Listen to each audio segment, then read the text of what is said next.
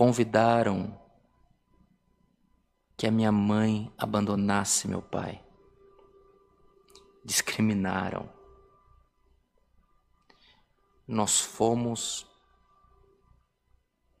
afastados de tudo aquilo que conhecíamos.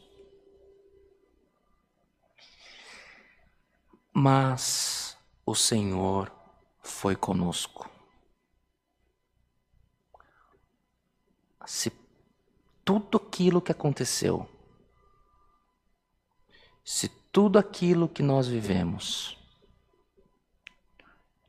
ocorreu somente para que hoje este culto tivesse sendo apresentado à Irmandade, sendo realizado aos irmãos, e essa palavra chegasse e tocasse no teu coração, na tua necessidade, valeu a pena.